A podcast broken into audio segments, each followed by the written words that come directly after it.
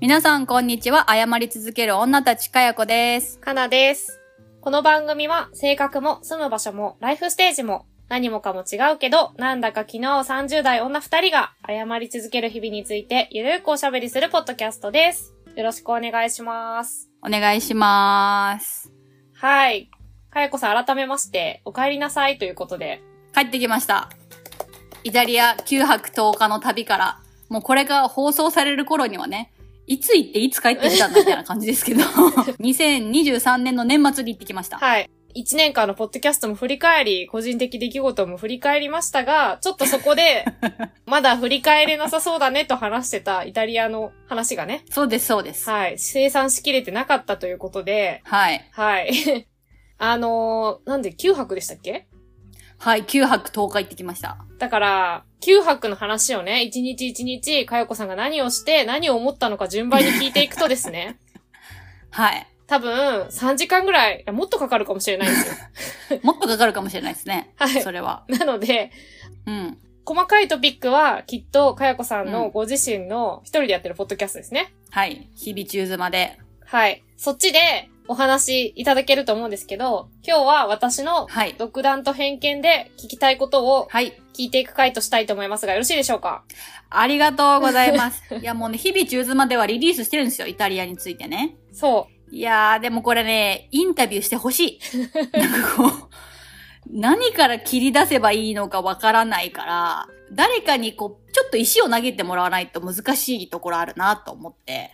で、やっぱ自分は見てきたから絵浮かんでるけど、なんかそこ伝わりにくいなみたいなのがどこまで噛み砕いて言えるかとかが、ちょっと難しいんで、楽しみにしてました、今日は。 よかったでイす。タリアについて聞いていただけるということで。そうですね。あのーなので、ちょっと、はい。サクサク話しつつ、あの、かやこさんは好き放題に喋っていただくということで。そうですね。なんかあの、時間制限があり、オーバーすると関西にブブータイムアウトですって言われるらし いんで。できる限り心に残ったことを漏らさず時間内に喋りたいなというふうに思っております。場合によってはは、初日だけで終わるかもしれないんで、あの、そうならないように頑 張ひどいりまひしどょうい。。ひどい。それだけは怒らないように頑張りたいと思います。ははいい。はい。というわけで、あまあ、まずはですね、9泊行ってきたということで、あのー簡単に、どこに行ってきたかを、そうですね。9泊10日でイタリアの都市4つを回りました。えっと、回った順に行くと、ローマ、はい。フィレンツェ、はい。ベネチア、ミラノの4都市で、ローマで3泊4日。で、他のフィレンツェ、ベネチア、ミラノは全部2泊3日。なんで飛行機で最初ローマに飛んで、4都市巡って、ミラノから帰るっていう旅程でした。うーん。それは、行く場所も自分で決めたんですかそうっすね。ご日々中妻でも言ったんですけど、サンクスギビングどうするってなって、連休があるから。はい。マジでアメリカ国内高かったんですよ、飛行機が。はいはいはい。もうヨーロッパとか行っちゃうみたいな、なって。マイルがそこそこね、うんううあるん。で、いけるんじゃないって言って、正確に言うと、クレジットカードのポイントが溜まっていて、で、それをアナのマイルに変えられるんですよ。はいはい。ってことは、アナで行かないといけないんで、まあ、別にコードシェア便で別の航空会社が運営してもいいんですけど、アナが発着してるヨーロッパの都市っていうことで、まず最初限定されたんですね。はい。パリだねとか、どこどこだねとかいろいろあって、この中で気になるとこあるって言われて、やっぱイタリアちゃうってな って、で、そのイタリアでアナが発着しているのがローマとミラノあー、なるほどね。だったんで、そうなんかまずそこがベースにあって旅程を組もうみたいな。あー最初はミラノに行ってミラノから帰るにしようかなと思ってて、ただ夫はイタリア行くなら絶対にローマに行きたかったんですよ。まあそれはみんなそうかだと思うんですけど、はでい。ミラノとローマってそこそこ離れてて、はい。うーんってなったら、えっていうかローマにも発着するやんってなって、あ、じゃあローマに飛んでミラノから帰れば効率いいね、みたいな感じになりました。そう、私も、うん。数少ない、人生で何回 ?3 回とかしかないうん海外旅行経験の中で、人生初の海外旅行イタリアだったんですよね。おー、あ、そうだったんすね。どこに行ったんですかえっ、と、その時も、ローマ、うん。ベネチア、ミラノは覚えてて、あとはピ、おー。ピうんサの斜塔とか、ああと、ベローナロミオとジュリエットの舞台あー、はいはいはいはいはい。え、めっちゃ行ってますのね。ところとか行ったかな。フィレンツェが行けなかった、行ったのかな行ってないと思うんですよね。うん、今聞いただけでも5都市回ってるから、結構長い期間行ったんですかでも、かよこさんより短かっったと思いますよ。7泊ぐらいじゃないかな。だから結構、マジもう本当に1都市1日とかで、うん、そうですね。そうなりますよね。前後がね、飛行機で時間取られるし。そうなんですよ。だから、ただう、ん。うんそれツアーですね。いわゆるうんうん旅行会社が企画してうるんツアーで、うん。うん。もう大学卒業したばっかりぐらいで人生初めての海外旅行で、あの、うんうん。なんかイタリア語なんて喋れるわけもないのに、そ んな予定なんて組めるわけないと思ったんで、うん。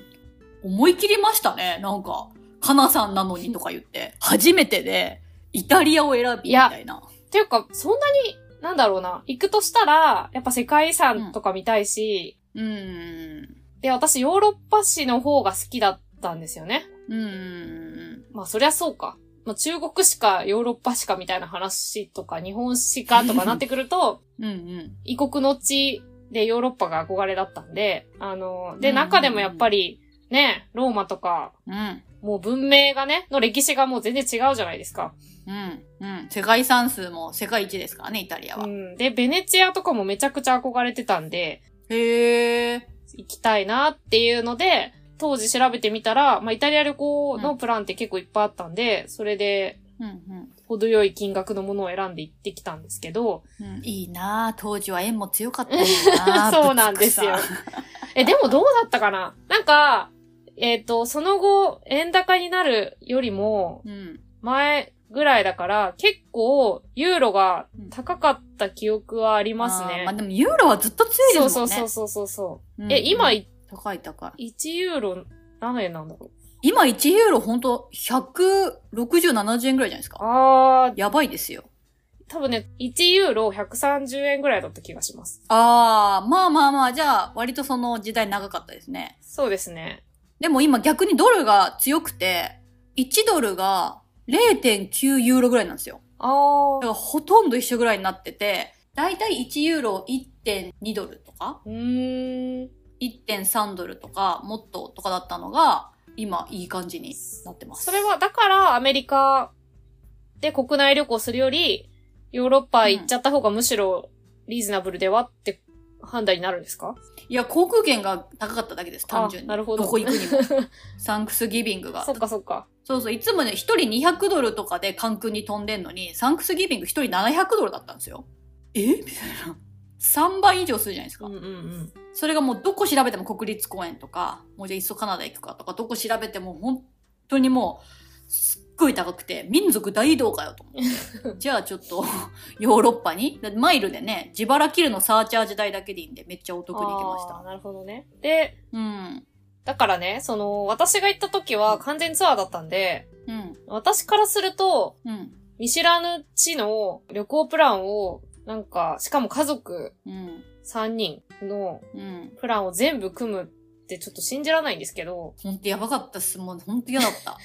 それって、 ほんと嫌だった。アメリカ国内ともまた違って大変ですよね。え大変大変ですね。なんかまあアメリカ国内でももう州が違ったらね、規模が大きいんで、違う国みたいな感じではあるんですけど、アメリカ国内だと、まあ基本は車借りて移動するんで、あそんなにアクセスに関して心を砕かなくていいんですけど、イタリアは、だからこう地下鉄がどうとかバスがどうとか、そういう常識、うんハード面の知識から調べて何がいいのかとかしないといけないから、なんかそれがもうしんどかったですね。そうですよどっね。からみたい な。うん。それなんか、っていうかどっからやるんですかその、た仮にローマ出発のミラノうん。終点にして、うん。うん。うん。うんうんで、うんまあ行きたい都市とかをちょっと配置してみて、で、うん。うん。うん。そっから次はあれですかインフラ、交通手段調べみたいになっていくんですかだ最初に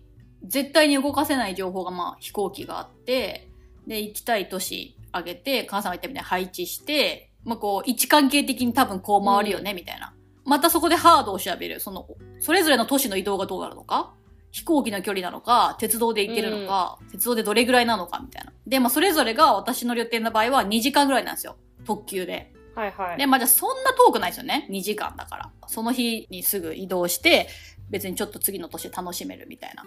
で、そしたら今度は、えっと、各都市でやりたいことを全部あげます。うーん。各都市で見たいもの、やりたいことみたいなのをとりあえずガーッとあげて、じゃあそのためには、どれぐらいの日数が必要そうかみたいなことをリサーチし始めます。なんかやば。行きたい遺跡とか美術館のね、距離感とか、え歩いて行けるのかとか、意外となんか東京ディズニーランドとかで千葉やんけみたいなこととか、そういうことを調べますね。やばいですよね。だって距離感もわかんない。そうそうそう。イタリアの国のサイズがわかんないから、 なんか街のサイズもわかんなくて、なんか Google マップ見てもわかんないじゃないですか。これが徒歩5分なのうか、ん徒歩50分なのかみたいな。だから、一個一個住所入れて、あの、Google マップで経路ってして徒歩とか出して、めっちゃ遠いやんみたいな。マジでそんな地道なことしてるんですね。すごっ。めっちゃしてます。こことここを同じ日に回るの無理だなとか、それをまとめるんですかなんか、エクセルとかに。そうですね、ノーションに全部まとめました。予定表作おーってます。エクセルみたいな感じで、日程、タイトル、都市、宿、レストラン、メモ。みたいな。 やばい。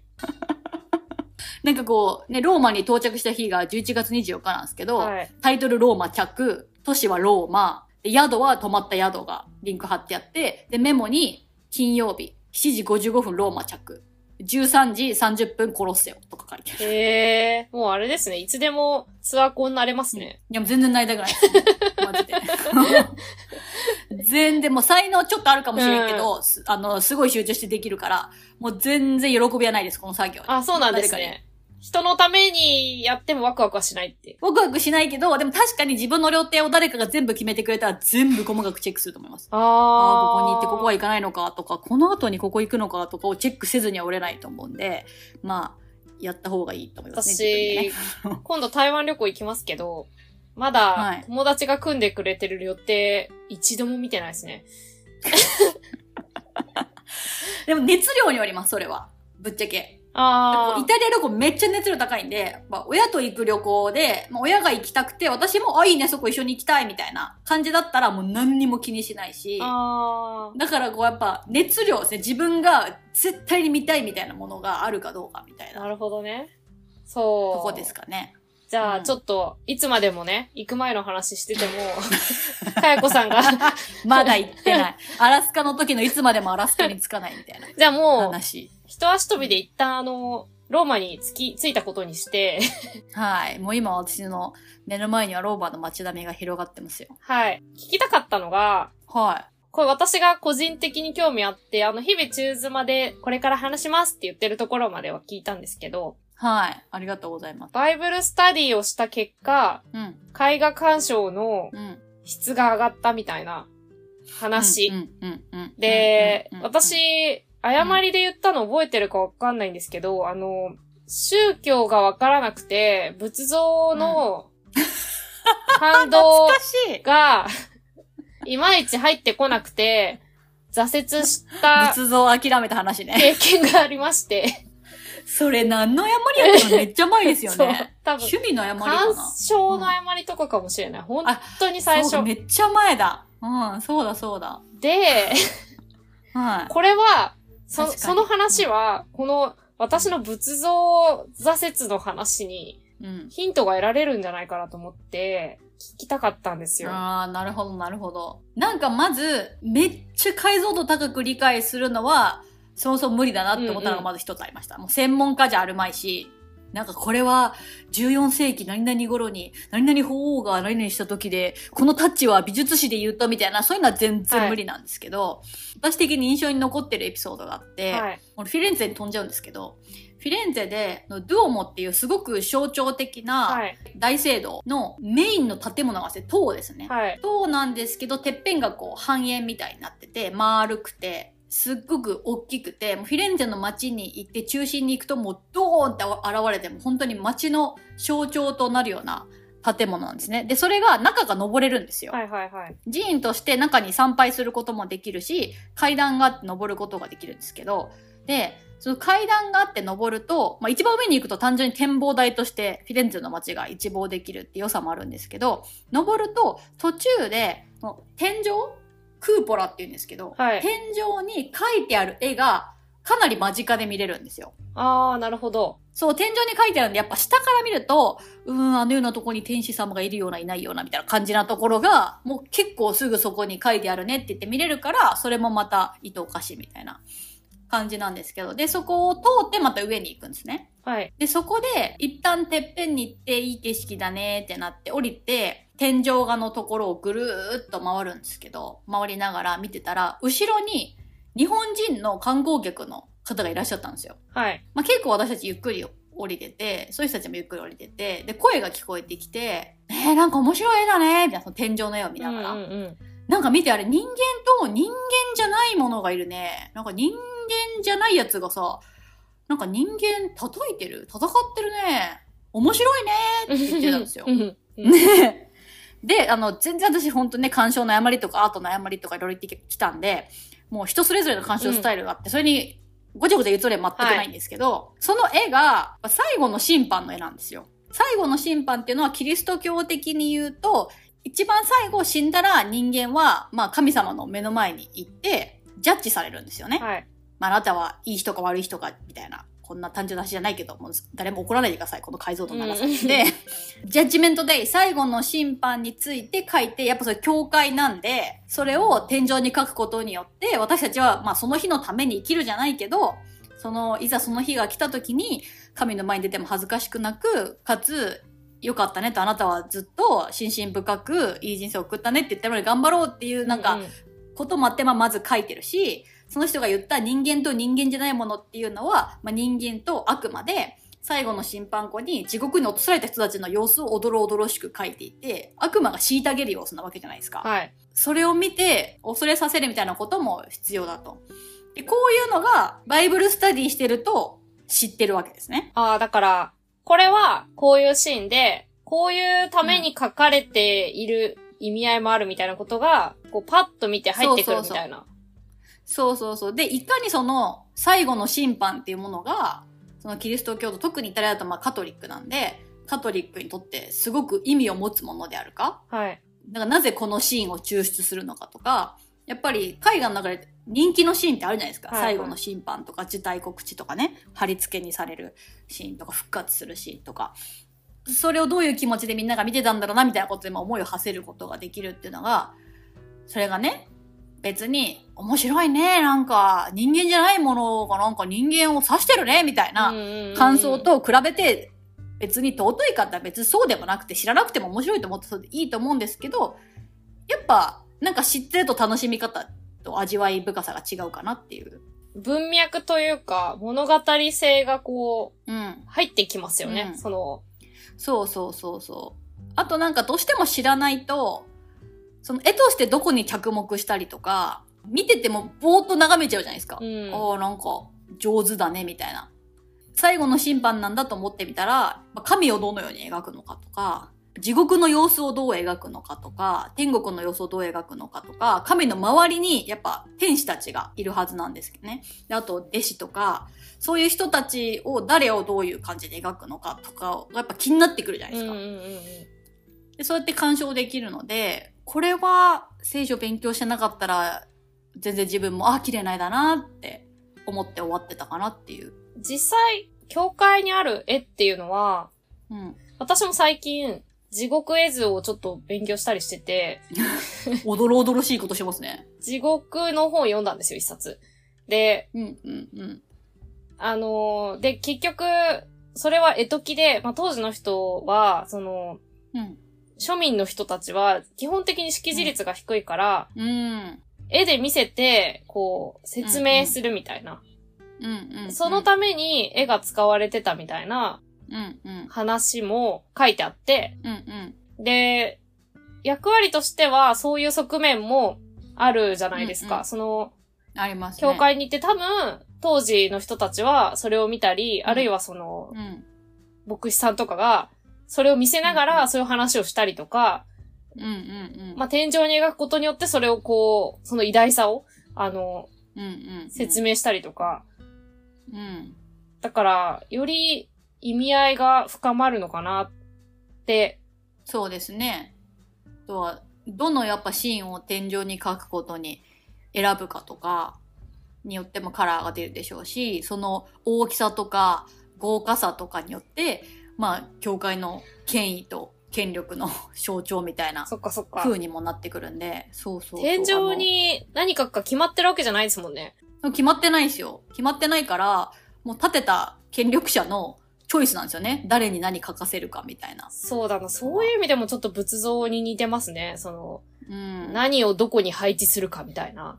そうですね、そうですね。でも、最終的にはアーティストの手に委ねられてるっていうかうん、うんうん。じゃあ最後の審判書いてって言っても、その人がデザインするわけじゃないじゃないですか、権力者確が。かに。そしたらもうそこにはアーティストの解釈も入るし、で、解釈も入るとともに、やっぱそこは権力者に気に入ってもらわないと次の仕事がないとかいうこともあるから、本人の思想も入れたいけど、その時の流行みたいなのを入れたりとか、その権力者の考え方にすり寄って書くみたいな。うんこととかもあるので、だから時代時代によって同じ場面書いてても、結構こうフィーチャーの仕方、絵の中での、みたいなのが違ったりして、それもまた面白いですよね、見てて。あ、だいぶ雰囲気違うな、みたいな。ああ。じゃあこれは当時こういう人が書かせたからみたいなのも、まあ、ちょっと勉強するとうん、よりわかるわけですよね。そうそうそうそう。で、書いてあるじゃないですか、美術館だったら。で、まあ、教会とかでも結構説明が書いてあって、で、固有名詞もしだすと、まあやっぱ歴史が長いんで、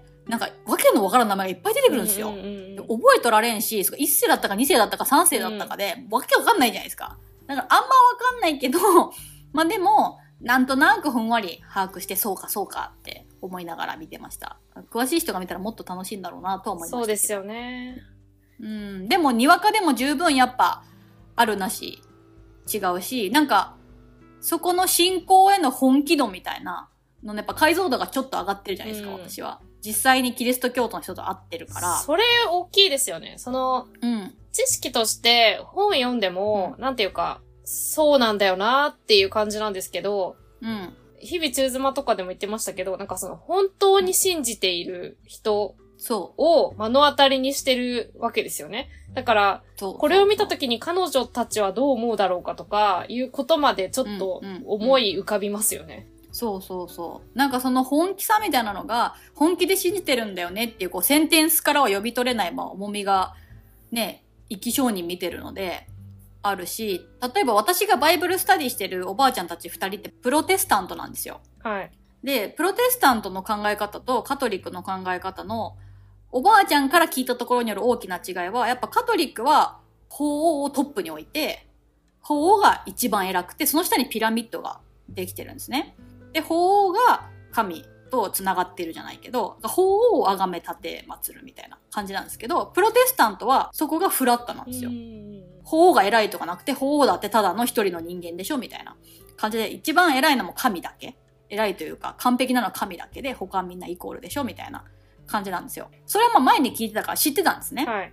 で、ついこの間のバイブルスタディとかバイブルトーク。はい。でそこの章が、聖ペテロだと私は思ってたんですけど、聖ペトロうんうん。まあ、ピーター、ピーターの話だったんです。で、でそのピーターっていうのは、一番最初の法王って呼ばれてるんです。初代ローはいはマい教はい皇は。い。なぜかっていうと、聖書の中でイエス・キリストがあの鍵を託すからなんです。ああ。これがなんか、ちょっとね、詳細ちょっと忘れたけど、天と地をつなぐ鍵だみたいなことなのか、この世界をなんか開く鍵だみたいな、ちょっと大事なところが忘れてすいません。そんな感じで、大事なものを託されたんで、なんかその聖ペトロを絵に描くときは、大体、あの、鍵を描いていたり、もう鍵が絵に現れたら、それはペトロの象徴なんですよ。っていうことは、まあ、勉強して知ってて、事前に。はい。で、イタリアに行って実際絵画を見て、ほーってなって、じゃあ、バイブルトークで、その、ペトロの章が出てきたんですよ、ピーターが。で、鍵を渡す場面が出てきて、おーってなって、え、これあれでしょピーターってさ、あの、初代教皇だよねって言ったんです、そのおばあちゃんたちに。うんうん。その時の、気まずい空気。うーん、みたいな。教皇だから何みたいな感 じ。すっごい仲良くて、すっごいあの、よくしてくれて優しいおばあちゃんたちでいつも楽しくやってるんですけど、ああ、みたいな空気流れてるんですよ、私が質問したら。なんかこう私がすごい大事な人だよね、みたいなこうテンションで言ったところで、彼女たちにとっては、ああ、カトリックが言うところのね、みたいな感じの空気なんですよ。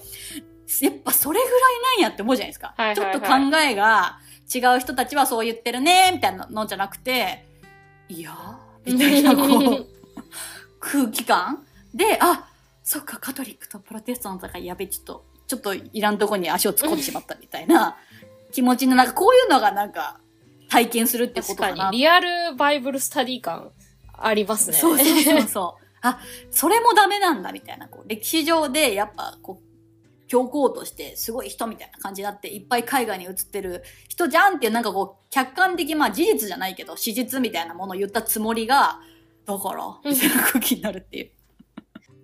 そういうこともありました。でもすごいですよね。あの、私はローマ、バチカンとか行った時に思ったのは、うん。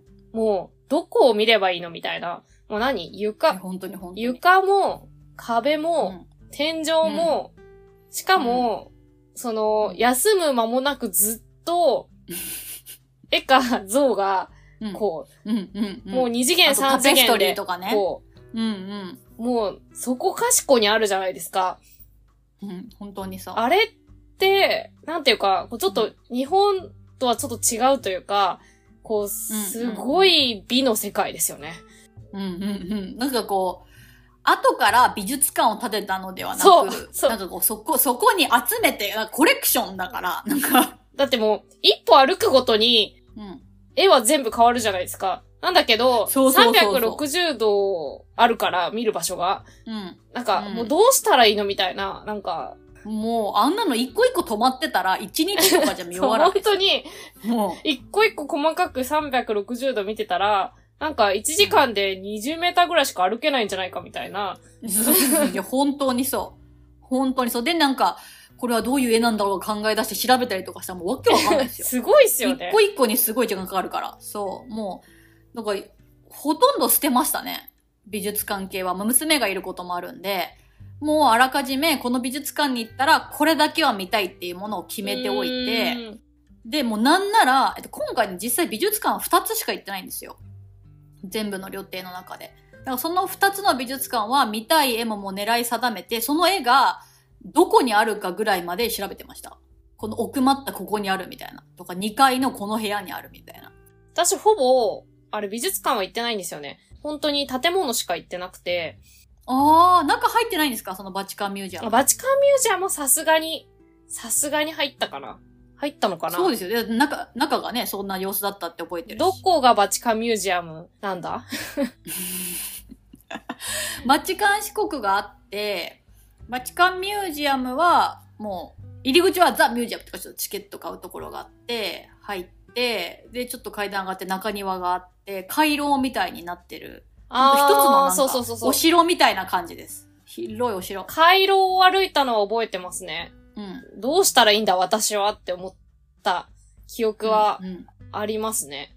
なんうんうか、んそれこそ夜に詩とか書いた気がする。本当 に。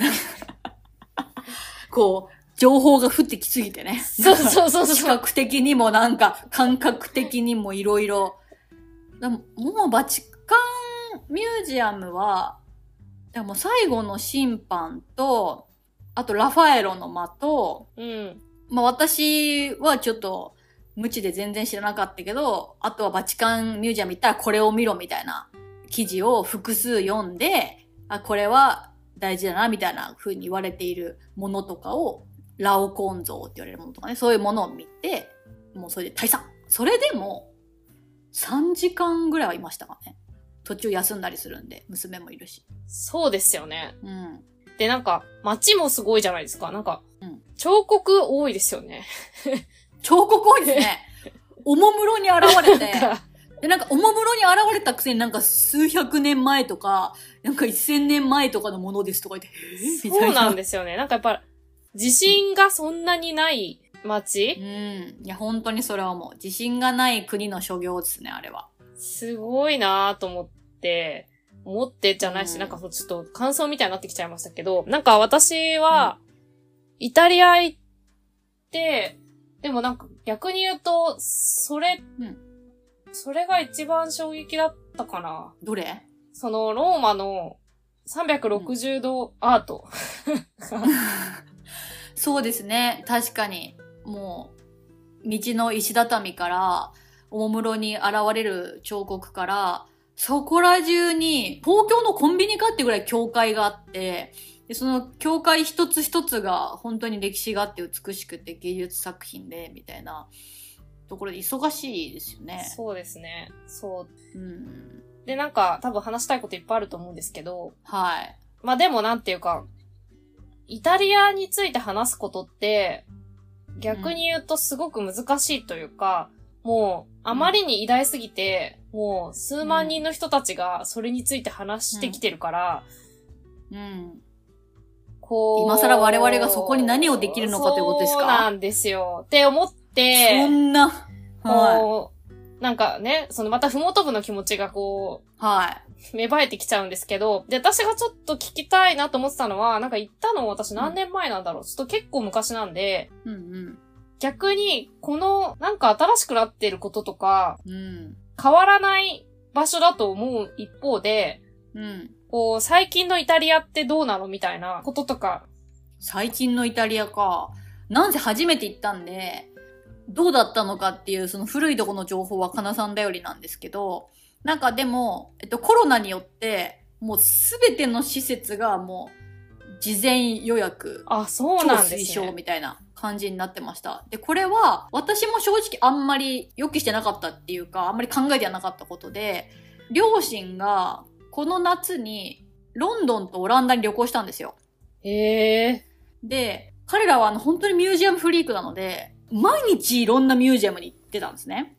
で、うちの両親もやっぱ美術館を事前予約せねばならないみたいな脳がなかったみたいで、考えがなくて、でほとんどのところはまあ当日券で行けるわけですよ。今までの旅行もずっとそうだったし。で、それが、アンニ・フランクの絵だったかなが事前予約してないと入れなくて、わざわざ行ったのにみたいなことですごい悔しそうで、え、そうなんだって思ったんですよ。私をそれ聞いあーて、旅行の話を聞いて、あ、まあ、なんだかんだ予約しないと並ぶとかはあるじゃないですか。はいはいはい。当日券並ぶとかね、時間制でとか、もう数ヶ月先まで埋まってて、あとあと数日滞在するから3日後の取りたいとかも無理ですみたいなこと言われることもあるんだと思って、これはちょっとイタリア危ないなと思って調べたら、もう予約がないとそもそも入れませんみたいな情報とか、予約なしで行ったけど2時間並んだみたいなブログとか見て、もうほぼ全部予約していきました。そそうういう寺院系、美術関係。これがね、旅程をね、組むのを苦しめました、本当に。 確かに。大変。いや、こっち4歳おるのに、みたいな。え、実際ここしか空いてないみたいなことが、この時間しか空いてないみたいなことがあるんですか、そうそうそう。一番最初に私が予約したのは、ミラノの最後の晩餐なんですよ。はいはいはい。で、それが、もうね、2ヶ月前に予約をオープンして、出遅れると全然取れないっていうやつで、だからもう、日本語で探しても、どのサイトのどこで買うといいのかみたいなのが見つからなかったのかないや見つかったのかなで、結局探し当てて、このサイトで何月何日何時にサイトがオープンするからそこで買おうみたいな情報があって、それで買おうとしたら時差の計算を間違ってて、 あの明日の朝5時 からオープンするから、しょうがないアラームを4時50分にセットして、で、ログインして買うぞと思ってたんですよ。でそのログインもしないといけないから、事前にアカウントも作っておいて、完璧だと。で、URL が合ってるかどうか確認しようと思って、夜寝る前に URL にアクセスしたら、え、買えるんやけどってなって、やばいもう始まってるってなったら、まあ一番取りたかった予定的に、ここで行けたらいいねってやつが取れなかったんです。へえもう、数時間とかですよ、言っても時差の計算誤差だから。うわ、埋まってるってなって、あ、でもこの日なら取れるってなって、その違う日に取って、そこからまた予定を。まあ、全部決めてたわけじゃなくて、最後の晩餐起点で、そこが一番初めに予約が始まるんで、2ヶ月前なんで。だからそこが決まったことによって、他の予定決めるみたいな。ー。でも2ヶ月前ってやばいですね。やばいやばいやばいですよ、本当に。飛行機取ってふーとか言ってたら、もう行ける場所どんどん減ってっちゃうみたいな。そう。そうそうそうそう。だから、やっぱ予約に対して過敏になれたの良かったかなっていうあ。のをあ思いまちょしたっと聞いてたからっていうのもありますしね。そうそうそう。だし、やっぱ、別に、ほとんどの美術館寺院は予約してなくても当日券あったんですよ。はい。あったんですけど、やっぱ、列がえぐいのと、朝一じゃないと、本当に人がどんどん、どんどん増えていくんで、やばいんですよ、混み具合が。うんうんうん。、だからら朝一に入りたいってなった時に朝一にな並んでたらまたもったいないからやっぱ予約していきたいってなってじゃあ朝の開園時間9時ぴったりのチケットが欲しいってなったら、まあ急いで予約しなきゃみたいな。あのーあイタリアって、コロナが結構一番最初にの頃に大流行しうたんうんうんエリアやばかったですよね。うん。ですよね。うん。なんだっけな。コロナの時代の僕らっていううん。本があるんですけど、それは、うんあの、イタリアの割とすごく有名な小説家の人が刊行した、そのコロナ時代にうん、僕らはどう生きるべきかみたいなこととかをうん。うん。書いてる本で、うん。うん。それが素晴らしかったというか、へえ。で、あ、そうなんだ、イタリアってこういう気持ちでコロナと向き合ってた人がいたんだなと思って、あの、最近の私のイタリア、それなんですけど。 コロナの。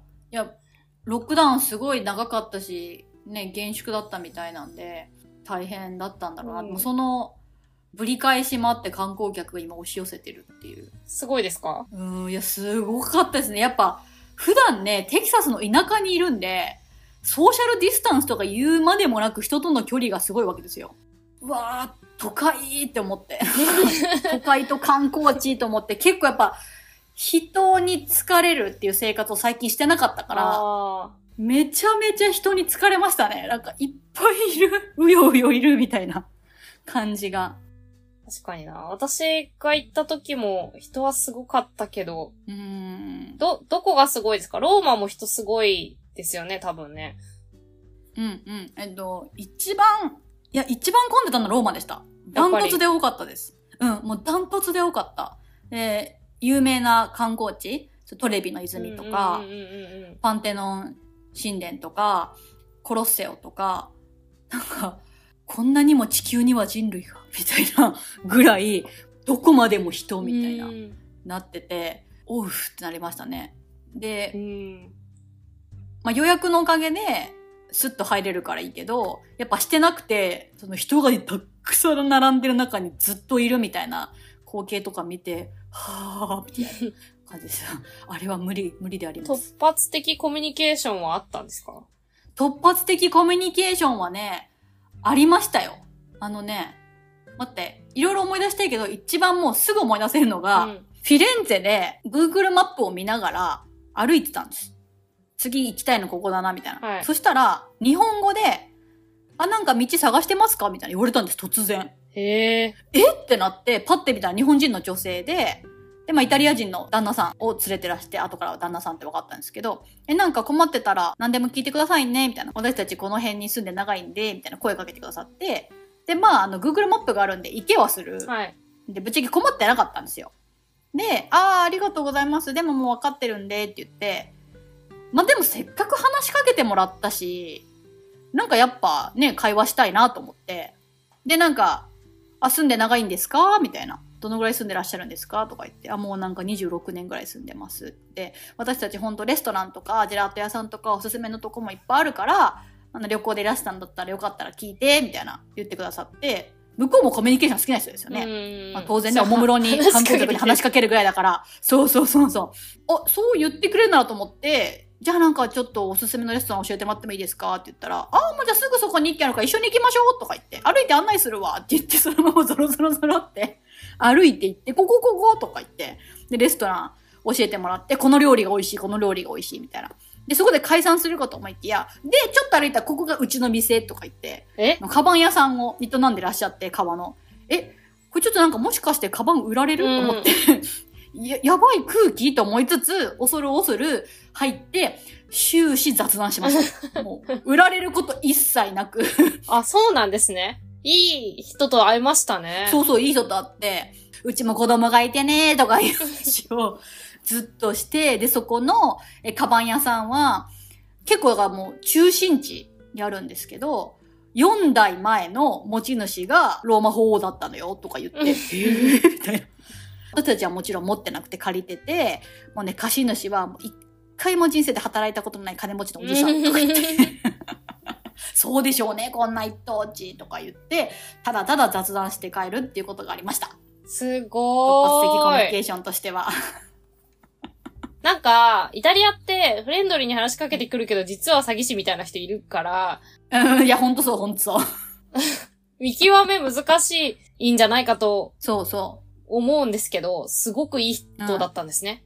う。すごくいい人でした。そうなんですよ。私もね、ちょっとカバン屋が出てきた時はね、ギョッとしたんですけど、しかも高そうだし。うんうん。もう全然大丈夫な挙句お名刺まで頂戴して、あの、日本から観光に来る人とか、まあ、留学に来る人とかの手伝いもいつでもやってるから、お友達がね、フィレンツェに観光に来て、あのチケット代わりに手配してってこうやったら、もう全然毎日のように誰かの手伝いしてるから、言ってねみたいな。すごいいい人でした。えー、え、逆になんか、ミラノとかでおしゃれなバッグ買ったりみたいなことはしてないんですかえっとですね、私が今回の旅で買った一番高いものは、フィレンツェにですね、サンタマリア・ノベラ薬局という世界で一番古い薬局があるんです。そこのブランドの香水を買いました。えな香水とか全然つけるタイプじゃないので、夫がずっと懸念を示したんですよ。買ってもタンスの肥やしになるんじゃないかー、と。はいはいはい、はい。香水なんかつけてるの見たことないと。なんかもっとシャンプーとか、ろうそくとかそういうのもあるから、使うやつの方がいいんじゃないってなったんですけど、なんかやっぱ普段使わないものだからこそ、特別なところで買った宝物になるなって私は思って、香りもいっぱい嗅いだら、すっごい好きな香りがあったんです、そして。うんうんうんうん。木蓮の香りだったんですけど、木蓮っていう意味なんや、これ、みたいな。なん、なんやったかなえっと、マグノリアか。マグノリアって書いてあっあーて、マグノリアって何って調べたら木蓮の香り。なんていうんですかね、癒やしい心が出て、店員さんに、あの、ここ限定のやつないのみたいな。他のとこでは買えないみたいなやつないのって聞いたら、 ない。だか うら種類が死ぬほどあるんですよ。何十種類とあって、ここでしか買えない、ここ限定みたいなものはまずない。だけど、全種類置いてあるのはこの店だけだと。ん、だから世界のどこかでうちの香水に合うことあるかもしれないけど、それは輸入してる人たちのチョイスに基づくものなので、全部から選べるのはここだけだよって言われて、そうだなと。私はイタリアに行って限定品持ってるのよみたいな癒やしい心は忘れて好きなものを選ぼうと思って、マグノリアを買いました。そうですよね。思い出をうん買ってるんですもんね。なんか、そうそうそう。そういうのありましたよね、前。なんだっけ。旅の誤りかもしれないですけど、うん。石をうん持って帰ろうみたいな、でも持って帰っちゃいけないらしいみたいななんか。国立公園でしょあ、そうそうそうそうそう。国立公園で娘が、あの、うちの娘石大好きだから、もう石すぐ拾うんだけど、国立公園の石は持って帰ってはいけない。で、国立公園のギフトショップには、国立公園の何の縁もゆかりもない石が売ってるっていうやつですね。そうそうそうそう。でも、それを持って帰るということは、その石を持って帰るのではなくて、思い出を持って帰るんだみたいな、そうそうそうそう。ああ、私の癒しき心みたいな話。そうそうそう。そうそう。で、やっぱ、あれだけね、悩んでいろんな香り嗅いで、で、もうその中も、もうちょっとしたミュージアムですよ。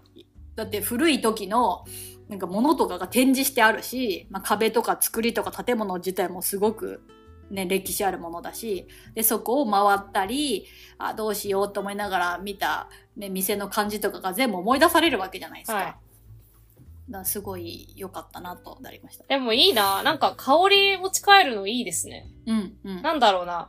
やっぱ五感の中で、こう、特に嗅覚とかって、うんうんうん。普段そんなにフルに働かせてないからこそ、こう、うん思い出とリンクしやすいみたいなことを言うじゃないですか。言いますよね。言いますよ。なんかこう、元恋人の香りをね、いつまでも覚えたり、街中でふっと同じ香水の人がいると気づくみたいなね。ありますもんね。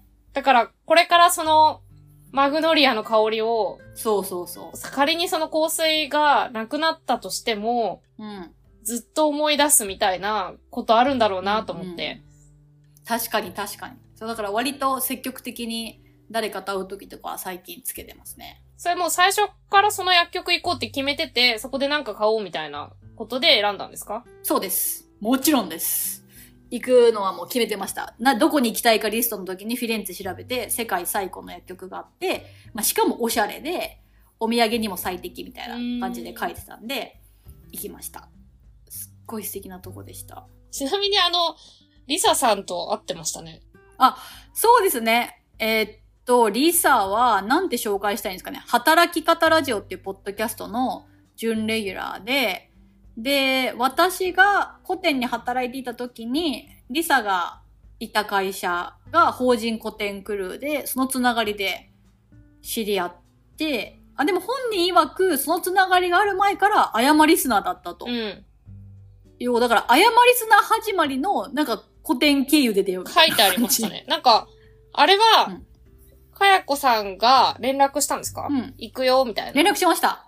そうそうそう、イタリアで、と、リサがミラノからちょっと離れた都市に住んでるっていうことは知ってたんで、で、リサももう住んでるんで、日本に帰るみたいなことがそうそう起きないから、うんうんうんうん。もう、めったに会えないじゃないですか。それはそどっちかが日本に住んでればまだ会うチャンスあるじゃないですう。か。はいはい。帰国の時とかにね。でもお互い外国に住んでて、で、リさんの場合はもうそこに根を張ってるんで、まあイタリア行ったら会わなきゃと思って。で、どっか会えるかなっつって連絡して会いました。いや、すごいなと思って、え X にも書いたんですけど、何がもうオンラインで出会ったうん。二人が、うん。旅行先、だから、多分交わるはずのない二人なんですよね。それが、あそうですね。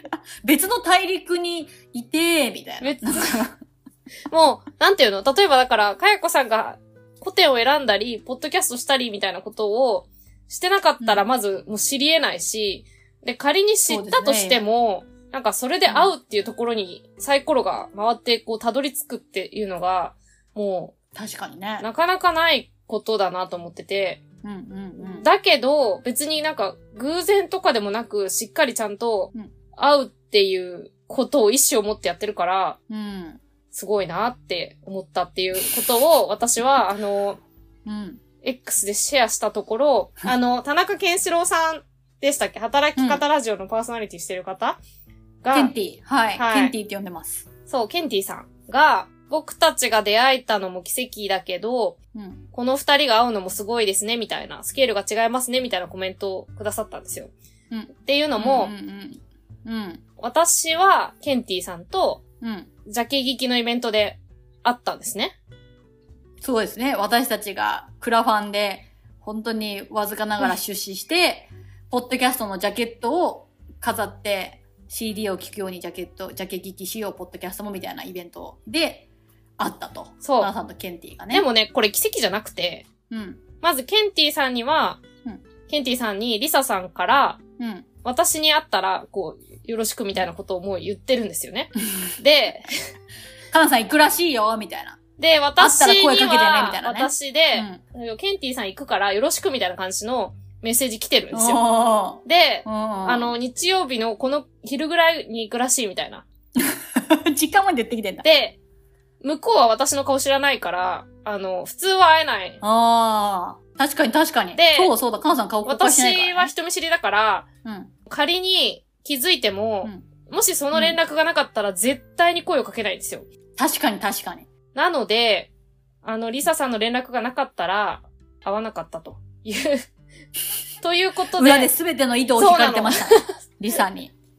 なんか何が言いたいってなんかわかんないんですけど、その、うん。すごい行動力がある人たちは違うなっていう 話なんですけど、ちょっとイタリアの締めではないですけど、そうそうね、時間が来てしまいました、かやこさん。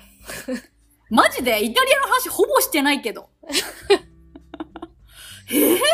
じゃあちょっと、何もしてないけど。あのーここからは、かやこさんが、はいあのーはい。日々中妻で話そうと思ってること話してもらっていいですかあの、見出しだけお願いします。あ、見出しだけ、はい。見出しだけね。恐ろしい話です よ。もう終わったんや。えー、なんか全然、え、ローマ、ベネチアの話とかベの字も出んかったな。すごい良かったのに。えーっと、じゃあ私が、えっと、これから、え日々千ゆずまというですね、私の一人語りのポッドキャストもやっておりますので、ぜひ、あやまリスナーの皆さん、え日々千ゆずまで検索していただいて、聞いていただきたいんですが、私がですね、イタリア旅行について今後喋ろうと思っていることは、まず、街並みについて、街自体の違いについて、イタリアの4都市と、まあ、あとアメリカに私住んだことがあるのと、まあ、日本とっていうので、うんうんうんどう街が違ったかっていう話と、あとは、まあ、今回はね、イタリアのこと何も喋ってないって言ったけど、聖書と絵画みたいな件については結構今回喋ったと思うんですけど、それについてもまた喋りたいなと思いつつ、なんかほぼ喋ったなみたいな今気持ちでいます。 はい。が、まあでも、え、でも、ドゥーモの話しかしてないから、だってバチカン美術館で見た最後の審判の話もしてなければ、ダヴィンチの受胎告知の話もしてないし、ポッティチェリの話もしないし、だから何も話してませんでした。うん、だって言わなかったから。そうそうえっ、と、あとは、今回の旅を通して思ったのは、英語喋れるのめっちゃいいやんって思ったんではすいよ。はい。やっぱ英語が自信持って喋れるっていうことってこんなに心強いのかと、イタリアという地において。っていうのは結構思ったんで、英語頑張ろうと思ったみたいな話もしたいと思ってますんで、続きが気になる方は、ぜひ、多分これがリリースされる頃には、今喋ったやつのどれかはアップされてると思いますんで、そうですね。全部上がってるかもしれないし、一部かもしれないしっていう。そうそうそうそうあの。すでに、食については絶対語りたいと思ってて、あの、すでにそれはもうアップしてるんで、イタリアのご飯、サイコーでしたので、そんなエピソードもよかったら聞いてください。はい。ちなみに、ノートとかにも書く予定はあるんでしょうかあります。はい。食の話を、もう日々中妻で話して、リリースしたんですけど、今、それを保管するノートを書いてます。はいはいはい。じゃあ、だからこれが美味しかった、あれが美味しかったっていうのを写真付きでやってて、やっぱ一人で喋ってる時には思いつかなかった、あれやこれやも詰まった、またノートになる予定ですので、それもよかったら読んでください。はい。他にも旅行記も書きます。そうですね過去、多分。今日話されなかったベネチアの美しい景色とともに、かやこさんのエッセイが綴られるかもしれないので、それもお楽しみにということで。そうでですよ。す。はい。今回の旅行、どの都市が一番良かったですかって言われたら私、ベネチアって答えるのに、今回ベネチアの話一個もせんかった。そんな感じです。皆さん、よかったら聞いてください。はい。というわけで、ちょっと、誤りでは全然話せなかったことが、あの、最大の誤りなんですけれども、 あの何だったの今日の回は。はい。大丈夫かなこれ。うん。あのね、かやこさんが、まあ、これ上がるの結構先だと思うんですけど、あの、こんなことも話してほしいとか、はい。もっとこういうこと聞きたかったみたいなことあれば、ぜひね、うん。ご質問、まあ、あと今日の感想もいただけたらと思いますので、ハッシュタグあやまリスナー、あやまはひらがな、リスナーはカタカナにてお待ちしております。はい。お便りフォームもあります。概要欄にリンクを貼っておりますので、もう何でもいいので、聞きたいこと、感想などありましたら送ってください。めっちゃ喜びます。はい、それではまた次回お会いしましょう。はい。ありがとうございました。ありがとうございます。